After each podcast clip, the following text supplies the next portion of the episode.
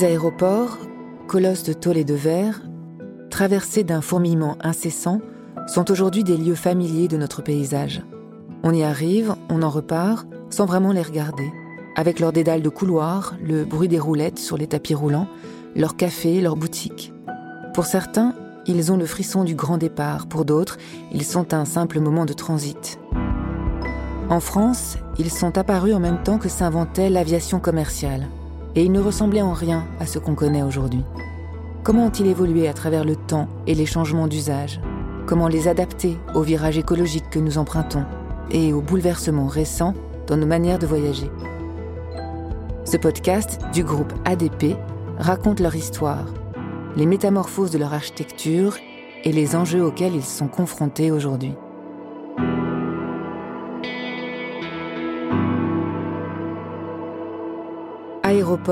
Ce que racontent les murs. Épisode 2, Orly, l'aéroport en majesté.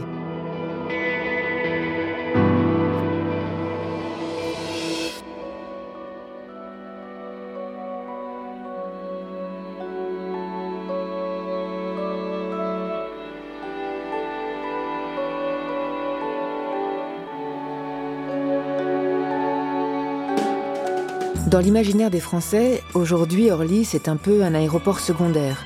Il est l'aéroport des courtes distances, des vols domestiques. L'aéroport d'Orly, en réalité, c'est le premier aéroport moderne. Quand il est inauguré au début des années 60, il est une avalanche de technique et d'ingéniosité, et le résultat de 15 ans de réflexion qui ont débuté au lendemain de la Seconde Guerre mondiale, comme nous le raconte Jean-Emmanuel Terrier, historien. Après la Seconde Guerre mondiale, donc on va connaître une évolution de l'aviation civile euh, exponentielle. Donc déjà, il est décidé qu'on va développer un deuxième aéroport qui à terme doit être en théorie le seul pour l'aviation commerciale. Donc euh, sur Paris, c'est Orly. Et donc le trafic effectivement va exploser assez rapidement. Euh, comment ça se fait que ça explose? Il se trouve que l'une des grandes révolutions qui va apparaître après la Seconde Guerre mondiale progressivement, c'est l'avion à réaction. Qui fait qu'on va avoir des vitesses qui vont être deux fois plus élevées qu'avant. L'avion à réaction, c'est le moteur euh, de l'aviation contemporaine, mais on est encore sur des petits appareils. Et puis, Boeing va développer le Boeing 747, le paquebot des airs, c'est comme ça qu'il est appelé à l'époque. Et là, vous allez avoir donc possibilité d'avoir un transport de masse. L'aéroport du Bourget est beaucoup trop petit pour accueillir le trafic aérien à venir, même si pour l'instant, celui-ci se résume à des prévisions la France décide alors de s'équiper d'un grand aéroport à l'américaine.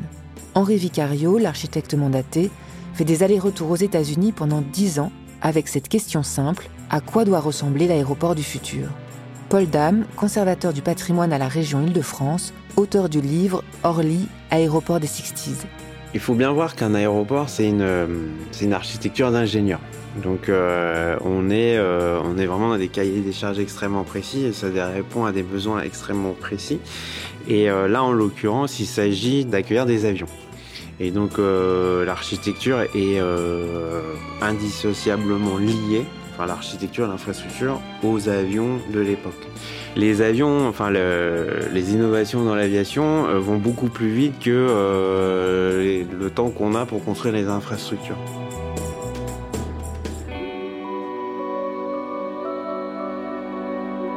Construire un aéroport au sortir de la guerre, c'est aussi prouver sa place dans ce monde nouveau qui se dessine. Alors, à Orly, on voit les choses en grand, très grand. Raphaël Ricotte est l'architecte en chef du groupe ADP. L'aéroport d'Orly, à sa création, donc euh, à son inauguration en 1961, c'est un, ensemble remarquable. C'est pas simplement un bâtiment, hein. c'est tout un dispositif qui a été mis en place, très très grande échelle, qui structure en fait tout le développement de la banlieue sud de Paris. Puisque euh, en, complément de l'aéroport, il, y a le, dévoiement de la Nationale 7, il y a la création de la future autoroute du Soleil, il y a tout l'aménagement du sud de la région Île-de-France, notamment avec l'installation de Rungis. Enfin, tout ça, ça, participe d'un projet global d'urbanisme. Le bâtiment, euh, donc conçu par Vicario, c'est le point d'orgue en fait de cet aménagement-là. Alors point d'orgue, pourquoi? Parce qu'il vient se positionner sur la Nationale 7, dans une composition très très classique, puisque la Nationale 7 passe sous le bâtiment. Ce bâtiment-là, il est très particulier parce qu'il est à la pointe euh, du développement aéroportuaire. Il est à la pointe en termes de fonctionnalité, l'enregistrement, les déposes des bagages, tout ça, ça va être mis en place. C'est ce qu'on va appeler le système Orly, mis en place dans les années 60.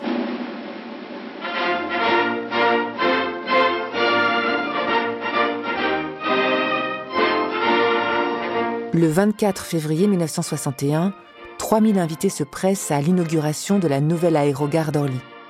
Le bâtiment, tout de verre et d'acier, à cheval sur une autoroute, a des airs de Versailles moderne. Et en guise de monarque, le général de Gaulle en personne prend la parole. La cérémonie d'aujourd'hui consacre l'aérogare d'Orly comme l'une des plus frappantes réalisations françaises. Et devant cette grande réussite, nous exprimons la satisfaction nationale. Paul Dam.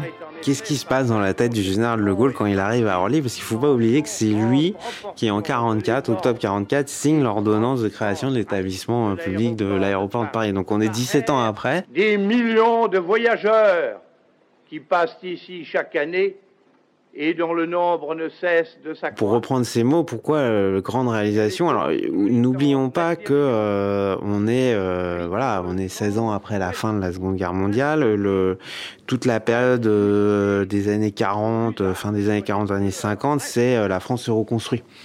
Et si vous voulez, le projet, la construction de, de l'aéroport d'Orly, c'est le, le plus grand chantier d'Île-de-France, voire de, de France.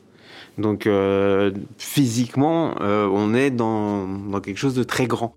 Orly, c'est LA modernité. Et même plus, c'est un aperçu du futur, avec de la nouveauté à tous les étages. Avant même de rentrer dans le bâtiment, il y a euh, cette chose qui, euh, qui inscrit un peu Orly dans le, la grande euh, architecture française, c'est euh, c'est l'arrivée par la Nationale 7 ou, ou l'autoroute du Sud. Quand on arrive à Orly, et à un moment donné, on se retrouve dans l'axe du bâtiment avec ces lampadaires. Après, à l'époque, il y a des choses qui ont, disparu. Par exemple, il y avait des bassins. Y a deux grands bassins avec des signes euh, à l'entrée. Voilà, c'est euh, vraiment le, lien avec euh, la, grande architecture, elle, est là. Et puis après, bah, le visiteur, il rentre. la première surprise, c'est les, portes s'ouvrent toutes seules. Ça, c'est. Il y a même des photos où on voit les gens qui s'arrêtent, ils comprennent pas. C'est euh, c'est quelque chose de, nouveau. euh. Et puis cette architecture euh, de verre, d'acier, c'est très lumineux, c'est très coloré.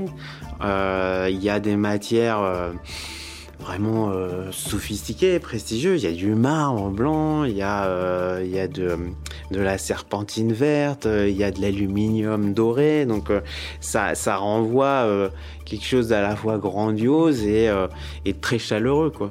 Donc euh, c'est euh, et puis euh, des des matériaux des matériaux nouveaux qu'on qu'on connaît pas. Donc je vous ai parlé les portes qui s'ouvrent, mais il y a des le lino. Le lino. Alors on a tous une grand-mère qui a du lino chez elle. Bah le lino à l'époque dans les années euh, 60, c'est tout nouveau. C'est toutes ces choses là qui amènent une espèce de, vent de modernité en France, à Paris, dans début des années 60. quoi.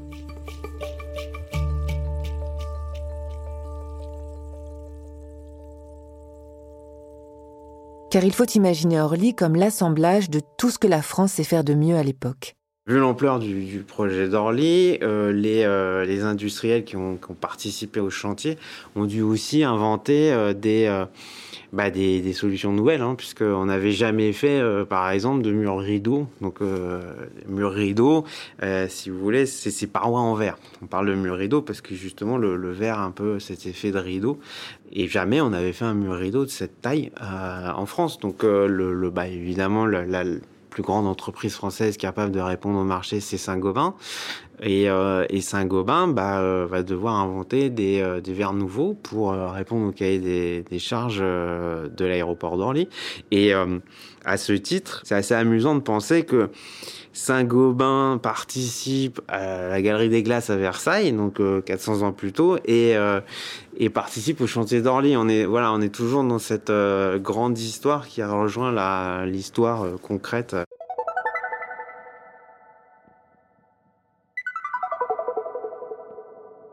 Si on y prête attention, l'histoire d'Orly est bien visible dans ce qui est aujourd'hui baptisé le Terminal 4.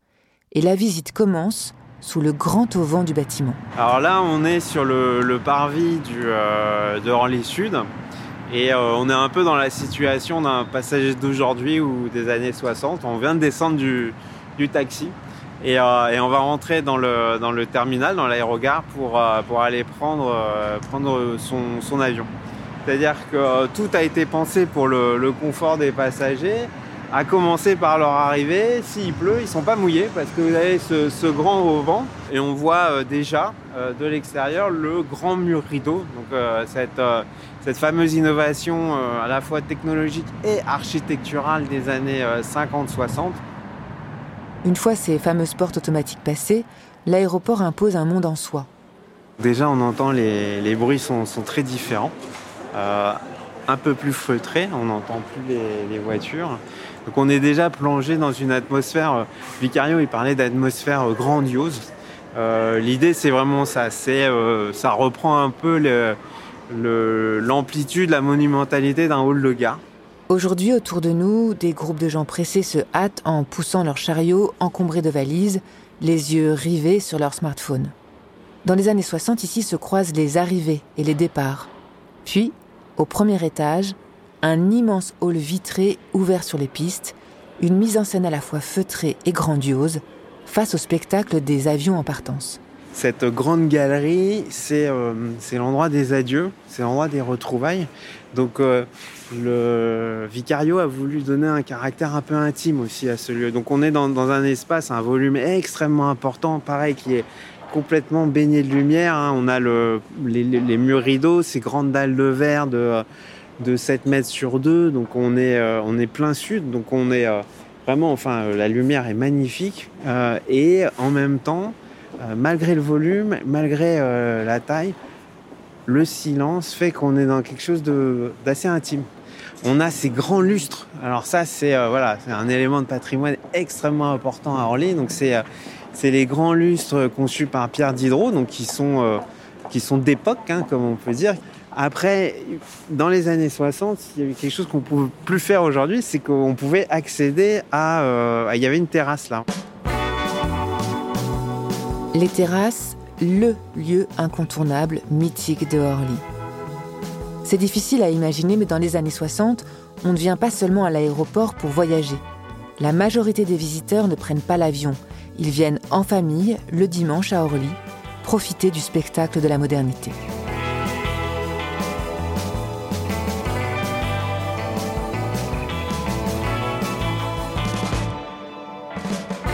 En 1963, on compte plus de 3 millions de visiteurs.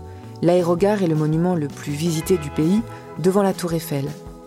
En amoureux ou en famille, on flâne dans les magasins, on passe chez le coiffeur, on lorgne sur les nappes blanches du restaurant Les Trois Soleils, l'une des meilleures tables de Paris alors.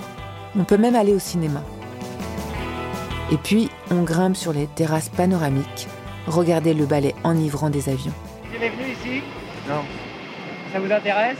Ben oui vous donne envie de monter en avion ou pas Oh oui, oh, j'y très bien. Vous avez déjà pris l'avion Ah non, jamais. Jamais Non. Ça vous donne envie euh, Oui et non, enfin. Hein Pourquoi non Parfois, on sait jamais.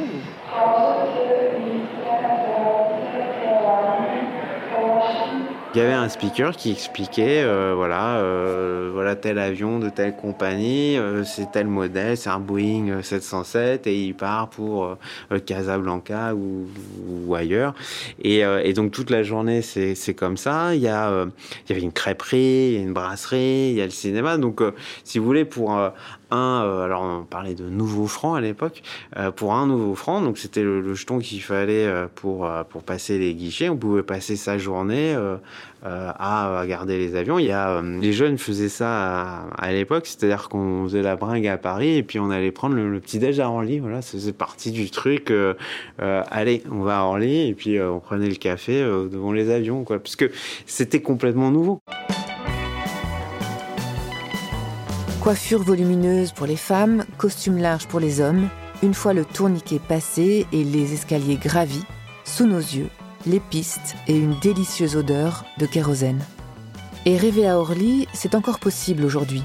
Si les terrasses ont été fermées dans les années 70, il y en a une qui a rouvert ses portes en 2010.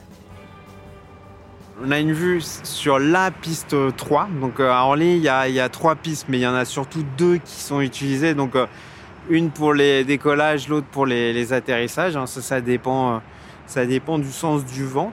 Euh, la troisième piste, elle est orientée différemment, donc elle sert vraiment euh, très très occasionnellement. Et donc euh, c'est selon, hein, soit, euh, soit donc là on est en face de la piste 3, donc soit on a eu un jour de décollage sur la piste 3, donc on voit vraiment les, les avions décoller. Là j'ai l'impression qu'on est plutôt un jour d'atterrissage. Donc euh, généralement ils arrivent de, de l'est, donc euh, si on se tourne euh, vers Villeneuve-Saint-Georges comme ça, puis on les voit arriver avec leur petite lumière et puis euh, voilà au bout de la piste et on peut comme ça on peut vraiment voir un avion arriver euh, jusqu'au jusqu'au terminal.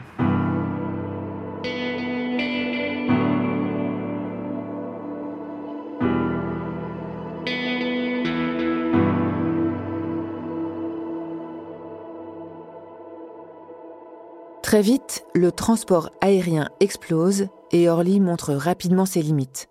L'aéroport a été conçu pour 6 millions de passagers et au milieu des années 60, il accueille déjà 9 millions de passagers. Paul Dame. Dans les années 50, il avait peu de personnes qui prenaient l'avion. Les années 60, ça commence à, se démocratiser. Et les années 70, on est. euh, Il y a un film qui montre bien ça, c'est euh, Les Bronzés. C'est-à-dire que voilà, les classes moyennes euh, partent au Club Med, en Afrique, etc. Donc les gens prennent l'avion et euh, ça devient un enjeu aussi euh, politique. Il y a des prises d'otages, des attentats, etc., etc. Et donc euh, avec euh, l'explosion du trafic aérien, il y a euh, l'évolution euh, de bah, des contrôles de sécurité. Et donc de ce fait, la- l'architecture, enfin l'intérieur de, l'aéroport va, être modifié. euh, voilà. Aujourd'hui, on voit bien hein, les, les contrôles bagages. Donc toutes ces machines, il bah, faut bien les, loger. Donc on a dû, on a dû faire évoluer les espaces. Le 13 janvier 1975, en compagnie de deux autres commandos, Carlos attaque à Orly un avion d'El Al. Replié avec une vingtaine d'otages, il se réfugie dans les toilettes de l'aéroport. Il exige un avion pour s'enfuir. Les pouvoirs alors s'inclinent, mettent un Boeing à sa disposition qui le conduira hors de France vers un pays ami.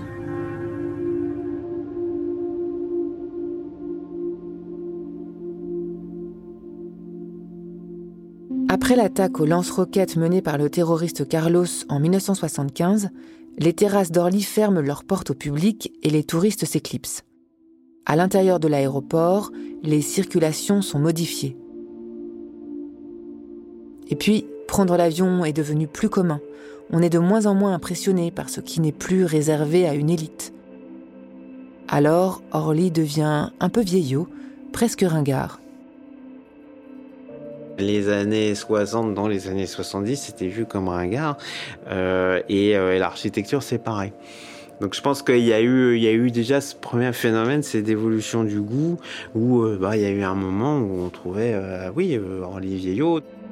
Après, euh, il y a, euh, il y a toute la question euh, des nuisances. C'est-à-dire que, bah, on a parlé de l'augmentation du trafic et tout. Le, bah, il y a, il y a des habitants euh, tout autour, euh, tout autour d'Orly, et ça a eu des conséquences extrêmement importantes sur euh, l'usage de l'aéroport. Il y a, il y a un couvre-feu à Orly, on peut pas euh, voler euh, la nuit euh, pour euh, laisser les riverains dormir.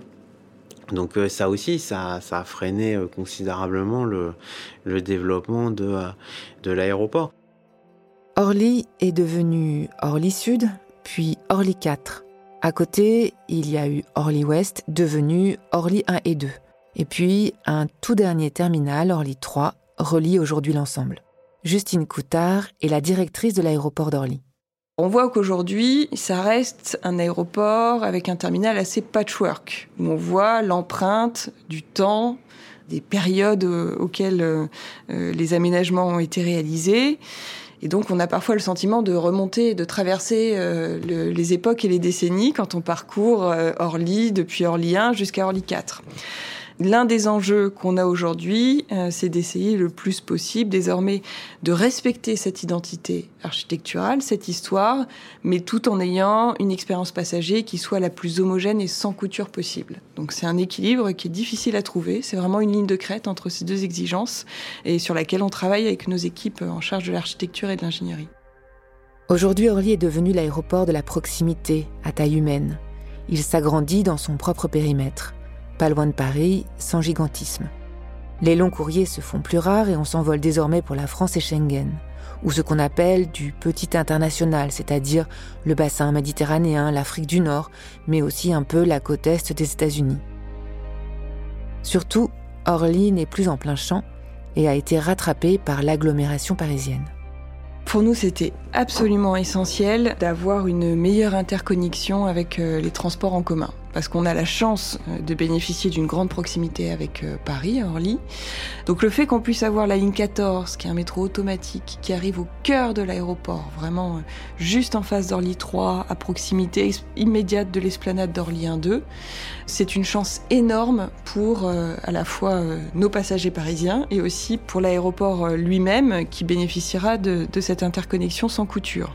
On aura également la ligne 18 qui arrivera en 2027 et qui nous permettra de nous interconnecter euh, davantage euh, avec nos, territoires, et notamment du côté de, l'Essonne et de Paris-Saclay. Par ailleurs, c'est l'un de nos axes euh, de travail assez structurants pour les prochaines années que de revoir l'accessibilité de la plateforme et de faire en sorte le plus possible de développer des alternatives à la voiture individuelle. C'est une composante importante de nos émissions de CO2, euh, l'accessibilité routière, beaucoup plus que ce qu'on imagine communément. Euh, et donc, euh, il est pour nous primordial de faire en sorte que nos passagers puissent se passer du véhicule individuel pour venir prendre l'avion. C'est la raison pour laquelle on travaille beaucoup sur l'intermodalité avec euh, des partenaires évidemment comme la SGP, la Société du Grand Paris qui est le, co-maître d'ouvrage de, de, la gare qui va accueillir les lignes 14 et 18 du métro. Et puis on travaille également avec la SNCF pour essayer euh, d'améliorer encore l'interconnexion euh, fer-air, cette fois-ci avec les lignes à grande vitesse.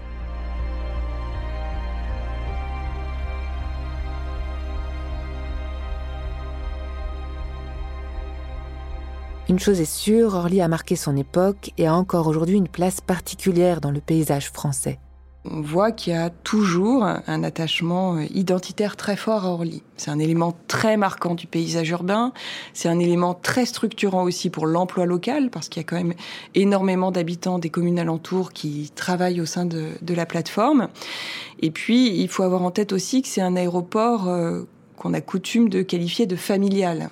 Alors, c'est un aéroport qui est aussi énormément contesté, justement parce qu'il est dans la ville, parce qu'il est source de nuisances dans un paysage qui est extrêmement urbain, et donc sur lequel on est beaucoup challengé euh, par cette riverainté. La difficulté qu'on a aujourd'hui, c'est que euh, pour euh, beaucoup de raisons de, sûreté et de sécurité, Orly ne peut plus jouer le même rôle d'accueil qu'il jouait auparavant à l'égard euh, des Français, des riverains euh, qui venaient passer leur dimanche après-midi sur les terrasses d'Orly pour, euh, pour observer les avions. Notre ambition, c'est d'essayer de réinventer quelque chose de ce côté-là. Euh, avec la riverainté. On est en train de travailler, on a plusieurs projets euh, en la matière pour euh, faire en sorte de tisser des liens plus étroits justement avec les habitants, renouer justement avec cette tradition d'accueil d'Orly à l'égard de, nos voisins, et puis aussi leur faire toucher du doigt très concrètement que la transition environnementale qu'on est en train d'engager, elle se matérialise au jour le jour. On aura l'occasion d'en reparler dans les prochains épisodes. Pour Paul Dame, c'est clair, c'est dans l'ADN des aéroports d'être à la fois pionnier et inscrit dans le futur. C'est une architecture en mouvement. Un aéroport, un aéroport qui n'est pas en travaux, c'est un aéroport qui, va mourir. Et on voit bien qu'Orly euh, bah, continue, enfin, continue à avoir des chantiers. C'est quelque chose qui est en perpétuelle évolution. Bien qu'éternellement en chantier, Orly, dès son ouverture, est déjà trop petit. À la fin des années 60, les travaux d'un nouvel aéroport commencent. C'est Roissy, et ce n'est rien de moins qu'une soucoupe volante.